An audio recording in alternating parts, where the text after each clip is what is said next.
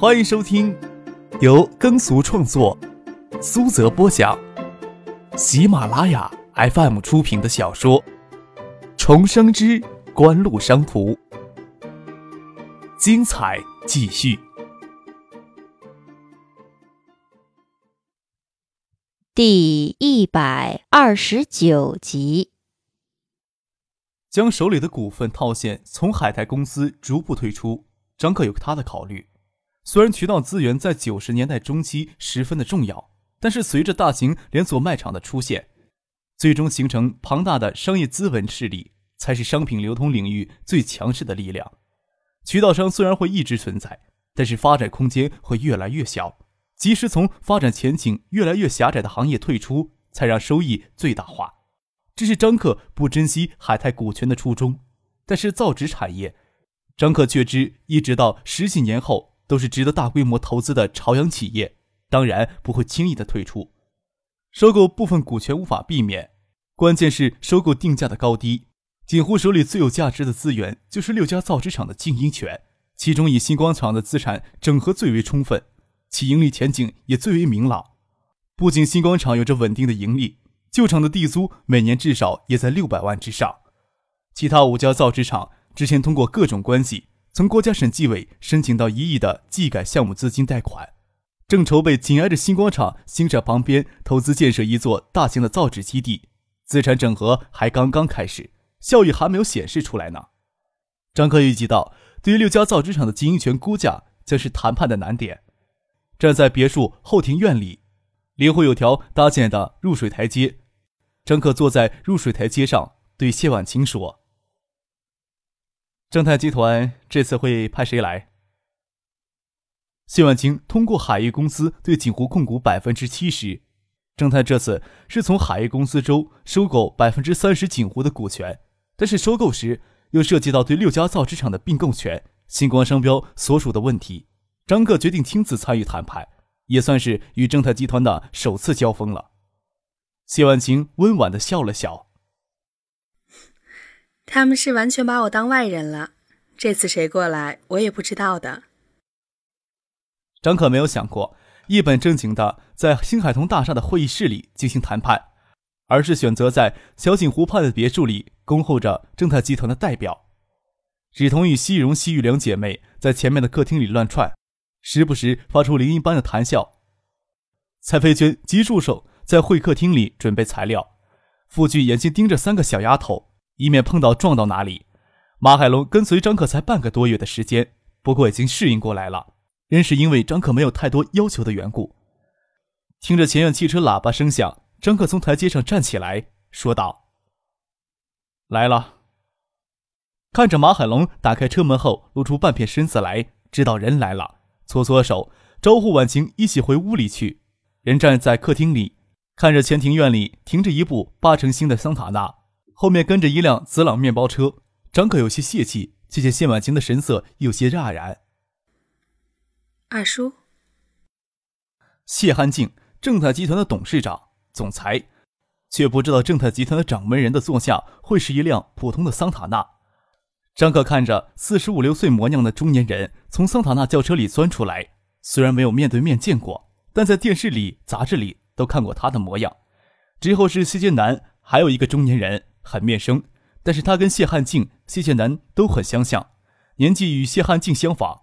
谢家这一代堂兄弟众多，据说还是当初仗着堂兄弟众多，承包镇上的采砂场才挖掘到第一桶金的。从面包车里钻出来一些人，大概是谈判用的专业人士。那是我三叔。婉晴指着谢汉静旁边的谢汉明说道：“正泰集团家大业大，数十亿的资产。”谢家中清两代最重要的三个人为锦湖百分之三十股份收购齐聚海州，张克可没有受宠若惊的感觉。张克拍拍脑袋，撇撇嘴，站在客厅里也没有要出去迎接的意思。面对家里长辈，就算没有什么情谊吧，谢婉晴也无法做得太冷漠，跑出客厅去接谢汉静、谢海明他们进来。张克有意无意地扫过谢剑南的脸，嘴角挂着浅浅的笑。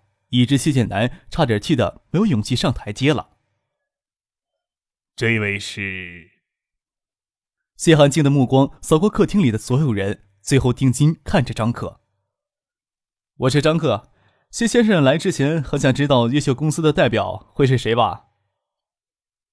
张克淡淡的笑着，看到我会不会奇怪呢？从容不迫的脸色看不出他内心的动荡。谢汉静只是回头看了谢剑南一眼，相当大度的朝张克伸出手握了握。并不介意他的年轻资历浅。他这次亲自过来，最主要的用意是考虑到最近在东海省名声鹊起的爱达电子的投资方，可能就是锦湖的第二大股东越秀公司了。张可当初在海泰占股用的是许思的名义，越秀的法定代表人也是许思。谢剑南能有针对性的查到许思，便是涉及丁下山案的许思。而对于谢汉静或者谢剑南的父亲谢汉明而言，他们甚至都不知道许思是男是女。无论是海泰、锦湖还是爱达电子，所表现的市场运作水准、资源整合手段，都是谢汉静所罕见的。他这次想借这次谈判的机会见一见幕后的那个人，还有一个目的：谢婉晴父母早逝，他要跟他同父异母的兄长谢婉山关系很僵。他早年在国外留学，跟谢家其他人关系都很淡。虽然经过周景瑜的关系。认识同在海外留学的徐志明，但跟谢家人的关系一直没有亲热起来。因为周景瑜与周淑慧有远房表亲的关系，周景瑜又是他跟徐志明之间的介绍人。谢婉清之前与谢汉明、谢谢南一家亲热些。徐志明回国创办海域贸易公司，而后徐学平调到省里当政法委书记，徐志明退出海域公司的经营，谢瞻代为掌管海域，还是谢汉明推荐的。后来跟谢瞻弄得不欢而散。即使这种情况，谢婉清在遇到困难时，还是首先想到向正泰集团求援。是正泰筹建并逐渐发展的过程中，谢婉清逐渐远离了家族。到了谢剑南在海州被砸车，他已经表现出明显的态度了。对于谢婉清心思的转变，谢汉静心里也清楚，他必须要尝试着能不能挽回些什么。虽然从海泰到锦湖。幕后的那个人起相当重要的作用，但是婉晴在公司经营上的表现也是众目所睹。特别是谢婉清与徐家的关系，并没有因为她的丈夫徐志明去世而烧淡。不管从哪些方面来说，能将她重新拉回谢家，那是再好不过的了。谢汉静一进门就表现出温情脉脉的一面。张可撇嘴冷笑着，正泰集团提出资金回购锦湖的股权，而非拿正泰集团的股权等价兑换。可见正泰集团整个管理层都已经将婉晴驱逐出谢氏家族了。谢剑南、谢汉明等人的冷漠，更将这点表露无遗。人生独当前，张克读过一些关于谢汉静类似传记的专题报道。谢汉静不止一次的坦白他的心声：集团要发展，家族要壮大，必须抛弃个人的情感，而要以一种坚定不屈的意志去席卷天下间的财富。他才是谢氏家族的灵魂人物。谢剑南还没有到能接他班的时候，要不是利益纠葛，张可倒很想跟这位民营资本的先行者讨论讨论发展民族资本力量的问题。一旦有了利益纠葛，就算你算计你的利益，我算计我的利益。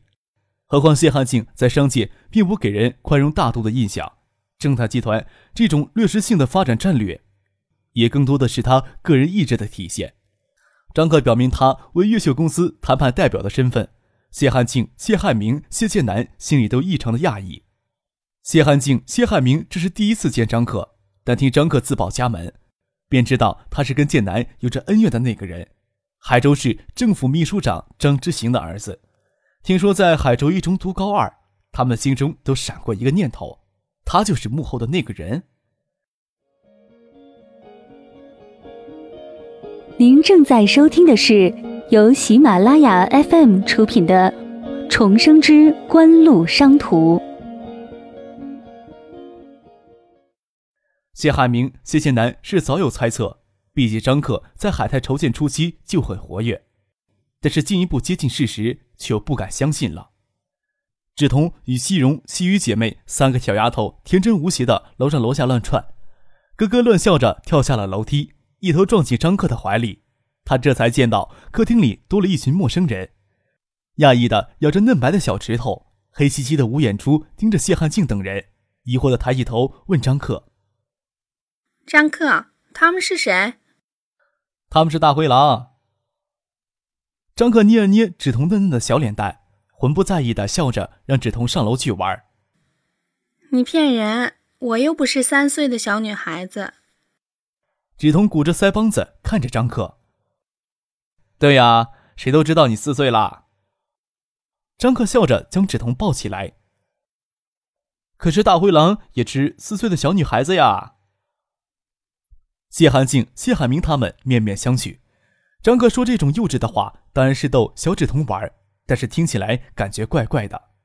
保姆过来将芷彤抱走，张克拍掉衬衫下摆，给芷彤脚上鞋子蹭上去的泥，看着谢汉静、谢汉明、谢晋南都坐到客厅里，笑着说：“没有想到正泰集团会对这次谈判这么重视，来了这么多人，会谈的地方有点太小了，要不你们先进去谈，我在外面看一会儿电视。”别墅里的会客厅又不是专门给谈判用的会议室，两组沙发围着矮机，五六个人坐着轻松交谈还行。正泰集团除了谢汉静三个人，财务、税务、法律等专业上的助手就来了六个，还真没有地方入座。除了跟谢婉晴谈并购筹码之外，越秀公司手里对六家造纸厂的并购权与星光商标的所有权将是这次谈判的重点。听到张克要守在外面的客厅里看着电视。谢汉静潸然一笑，问道：“呵，张先生没有谈判助手呀？”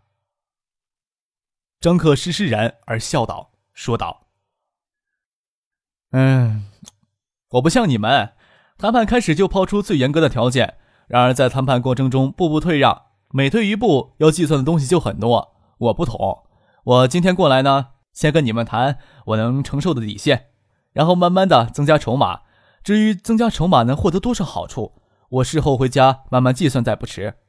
只要不低于我的底线就可以了。谢汉静平静的脸色听到他这句话，却不由得微微一变。他这种口气所表露的态度，无非就是不想谈下去，谈崩拉倒，不存在让不让步，非但不让步，还要步步紧逼。谢谢南生气地说：“你以为越秀公司掌握六家造纸厂的并购权？”与星光商标的所有权就可以要挟我们的啊。他心里想着，就算买下空壳，也要往锦湖插一脚，倒是没有想过越秀会有这种态度。哪来的这样的说法呀？张克撇嘴笑了笑，不屑地说：“越秀只是希望将并购权与商标所有的捆绑一起到锦湖里议价呀，只是越秀公司的底线，即海域公司所能承受的价码。”包含了正泰所能支付的一切代价。对越秀公司这样的底线，你们还有什么不满意的？谢剑南愣了愣，倒是没什么话好说的。他们这次过来是做好分别谈判的准备。毕竟越秀公司手里掌握并购权与商标所有权，是制约收购案是否进行下去的关键。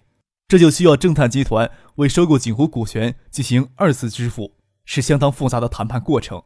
却没有想到张克将越秀公司的利益。与海域公司捆绑到一起，即使只需要将双方确认拥有完全权限的锦湖价值达到一致，就能谈判成功。至于越秀公司与海域公司之间的利益分配，完全不用他们操心。他们不清楚越秀公司是完全张可一个人捣鼓出来的空壳公司，没有什么说得上复杂的利益关系。将并购权与商标所有权置入锦湖，就是为了要挟正泰集团对锦湖的回购权，提高正泰集团的回购价码。还回锦湖，张可自然不会再从海域分到什么好处了。谢汉静、谢汉明、谢剑南哪里知道越秀公司的产生过程？能一揽子解决，正是他们的所望。至于张克所说的增加价码，他们也能明白是什么意思。即初次谈判分歧太大，他就可能将这两块分开来谈。他们是以两块分开来谈来准备的，这时候倒有些措不及手了。张克一开始摆出的底线确实没有要挟的意思，但是他后面的话却有威胁的口气。谢寒静、谢汉明却不能计较他的语气，跟着谢婉晴进了会客室。张克果真坐在客厅的沙发上，打开了电视。海州电视台正插播着爱达影碟机的广告，屏幕里清新可人的江黛儿正说着弃海州人耳熟能详的那句话：“影视新选择，爱达电器。”在张克在广告是植入爱达电子以新科技引领新生活的潜概念，但是要树立这种品牌价值，培养消费者对爱达品牌的忠诚度是非常艰巨的事情，以致要形成一种特定的企业文化渗透进整个企业运营过程当中去，才算初步的成功。张克此时已经抛弃投机一把的念头，相对于投机 VCD 市场，要把爱达做强做大，难度要提升数十倍。VCD 影碟机注定辉煌之后，很快就会没落。国外的索尼、先锋、东芝早已经开始替代产品 DVD 影碟机的研发。爱达这时候想追赶，能追上多少？艾达的出路在哪里？新科技引领新生活，可不是一句空洞的口号就能让企业成功的了。张克坐在这里思考着其他问题。谢汉静坐在旁边的会客室里，能看见张克的背影。他还听到电视机里那句广告词。他在琢磨这个少年人心里到底在想什么。如果仅仅是这样子的谈判，他根本不用出席。他有兴趣的还是张克这个人。锦湖的模式到底是不是张克创造的？复制同质承包的手段，就可以控制庞大的产能，组建完善的采销体系。以不到两三千万资本的公司，却可以控制产值，在有效管理范围内尽可能的扩张。目前锦湖旗下拥有六家造纸厂的经营权。预计今年营业收入与利益不同，能超过四亿。只要管理跟得上，完全可以再扩张下去。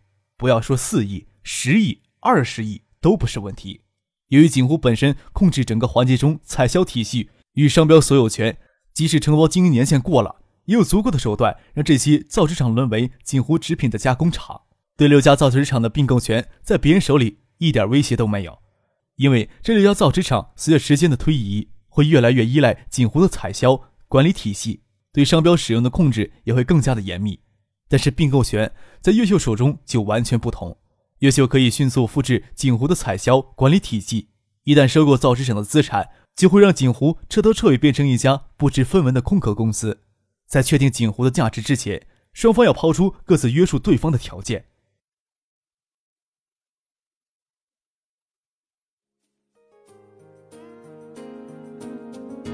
听众朋友，本集播讲完毕，感谢您的收听。